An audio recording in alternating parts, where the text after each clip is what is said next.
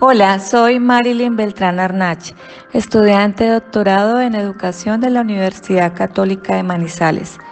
Los invito a que continúen escuchando este primer podcast sobre la relación de la educación-sociedad en contexto de pandemia, como una reflexión dentro del Seminario Educación y Sistemas de Pensamiento Emergentes.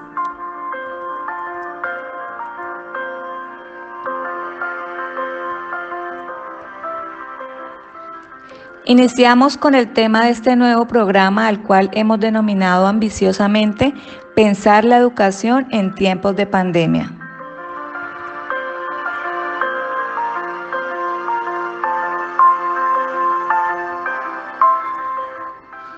Empecemos.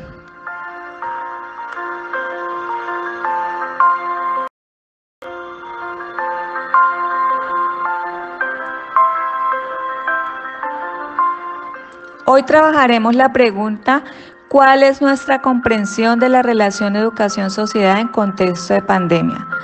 Un tema cercano para cada uno de los oyentes después de que el virus COVID-19 se extendió de manera acelerada por todos los países y afectó a todos los grupos sociales, pero de manera desigual.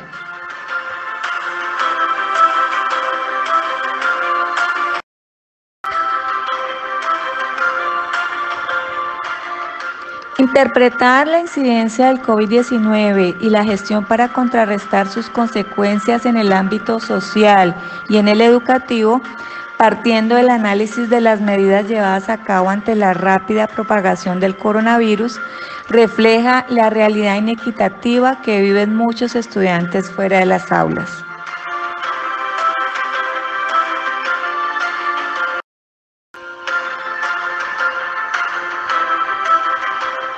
La observación dejó en evidencia la calidad del sistema educativo y la dificultad de la transformación ante la crisis sanitaria, la cual requirió significativos cambios que dejaron a la vista la realidad escolar y una transformación del sistema educativo llena de dificultades y obstáculos.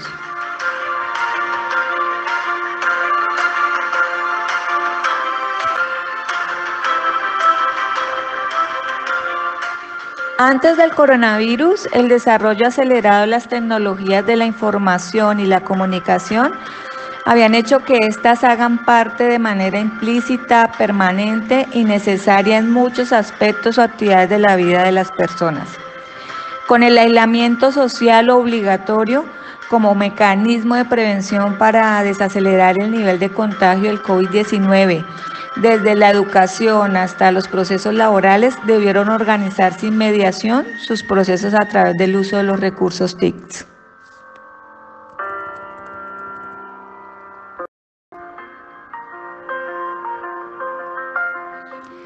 En medio de esa situación y prevaleciendo sobre todas las cosas el cuidado de la salud, se da la apremiante necesidad de seguir garantizando el proceso de enseñanza situación que llevó a la incorporación de aplicaciones, algunas ya conocidas y otras desarrolladas en medio de la crisis sanitaria.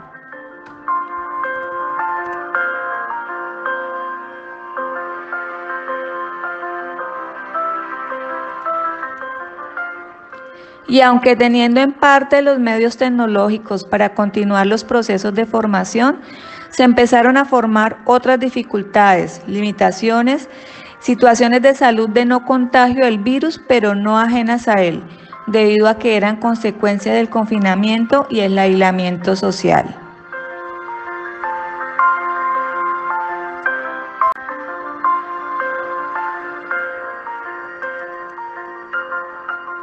Las personas en situación de mayor vulnerabilidad social y económica son quienes más han padecido los efectos de la pandemia del COVID-19. Para ellos, los problemas derivados de la grave crisis económica de la pandemia han causado más estragos en todos los ámbitos y por supuesto en el educativo. Y aunque hay acciones solidarias, no son suficientes para disminuir tantas necesidades, porque el sistema en sí es insolidario y desigual.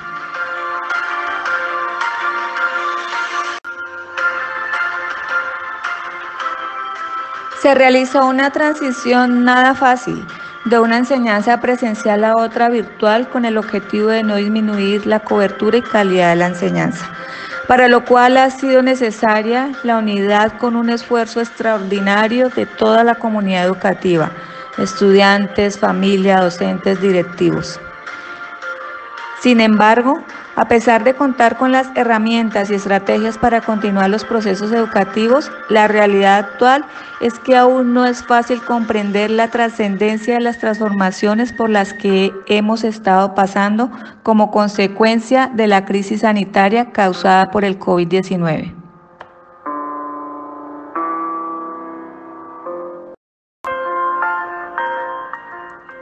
Queridos oyentes, con nosotros está el licenciado Daniel León Sánchez, rector de la institución educativa Luis Carlos Galán Sarmiento del municipio de Puerto Gaitán en el departamento del Meta, quien nos va a contar brevemente su experiencia en pandemia como directivo docente en concordancia con las estrategias educativas y las relaciones con estudiantes, padres de familia, docentes y el Estado.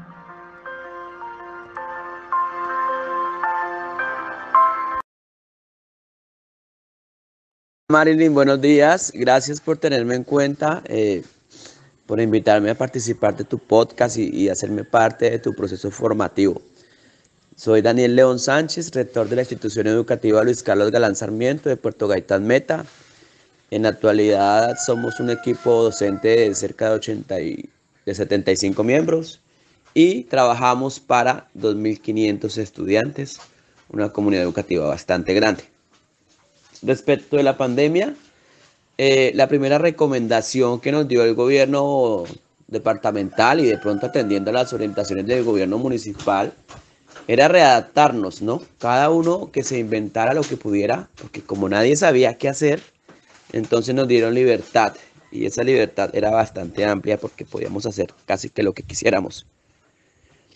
Eh, y nos pedían eh, ajustar el PI, el plan de estudios, eh, para atender la pandemia. Y, bueno, yo les decía a mis maestros, sí, claro, es importante que el PI y el plan de estudios respondan a la nueva realidad, que es esta emergencia por, sal, por salubridad, esta emergencia sanitaria. Pero también les decía, si el PI nuestro está bien hecho,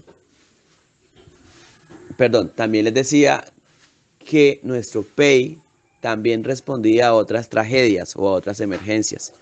Nuestro país respondía a la realidad del, desplazamiento, a la realidad de, la desaparición forzada, a la realidad de la pobreza, a la realidad de la, de la falta de Estado y de garantías. Entonces, nuestro PEI ya venía programado para resistir o para atender realidades muy tristes, que es lo que habitualmente pasa en Colombia.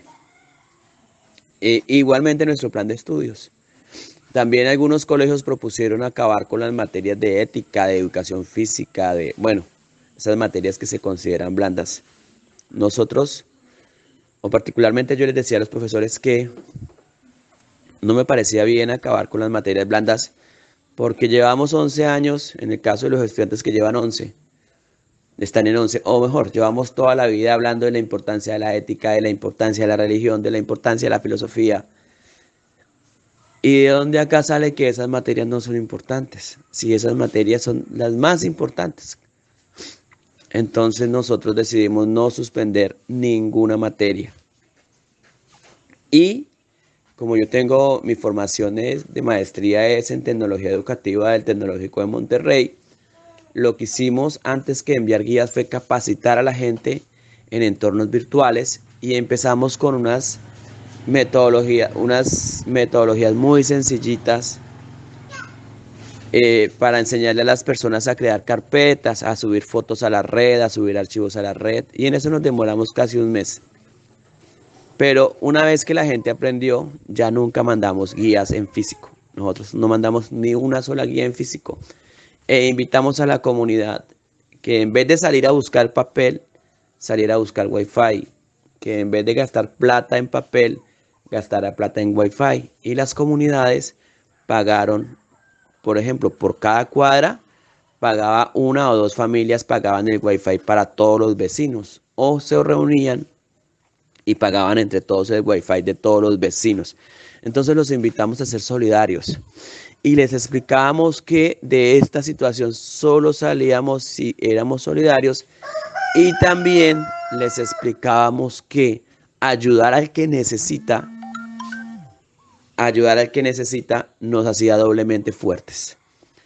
Eh, afortunadamente nuestra estrategia dio resultado.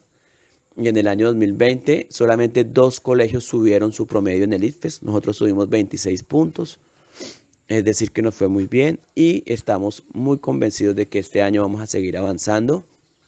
Nuestro colegio se fortaleció de muchas formas, los maestros se hicieron más disciplinados porque aún cuando ya estamos en presencialidad, los maestros siguen poniendo sus, sus guías en red para que los padres los puedan descargar fácil. Tenemos un equipo de 200 monitores, que son casi el 10% de la población, que se, ayuda, que se dedican a ayudar a los estudiantes que tienen dificultad. Aparte de eso, tenemos 100 estudiantes haciendo pasantías, que hacen trabajo virtual, ayudando a orientar, ayudando a hacer tareas. Entonces es un equipo casi de 300 personas ayudando a subir guías, ayudando a, a traducir significados, Aparte de eso, nos apoyamos de los videos en YouTube. Todas las guías están acompañadas de un video descargado de YouTube donde se explica el tema y donde el estudiante puede ampliar la información. Entonces, más o menos eso es lo que hacemos. Te dejo hasta ahí porque ya creo que es muy largo el cuento, pero si necesitas más información, con mucho gusto. Estoy para, para ayudar, para compartir. Gracias por tenerme siempre presente. Un abrazo. Gracias, licenciado Daniel, por tu valiosa participación. La sociedad ha enfrentado al COVID-19 en todos los ámbitos de nuestra vida. La unión y el sentido de pertenencia al colectivo social han hecho más responsable a la ciudadanía y en gran parte su comportamiento ha sido acorde con las decisiones de las autoridades competentes, confiando en la capacidad y competencia del ser humano para afrontar este reto.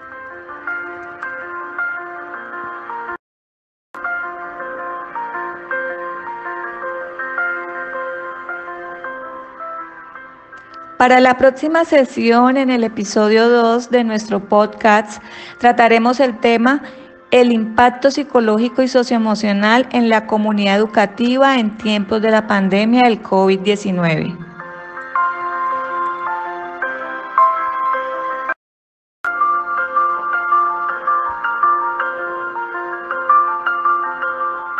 Con ustedes, Marilyn Beltrán Arnache, estudiante doctorado en educación.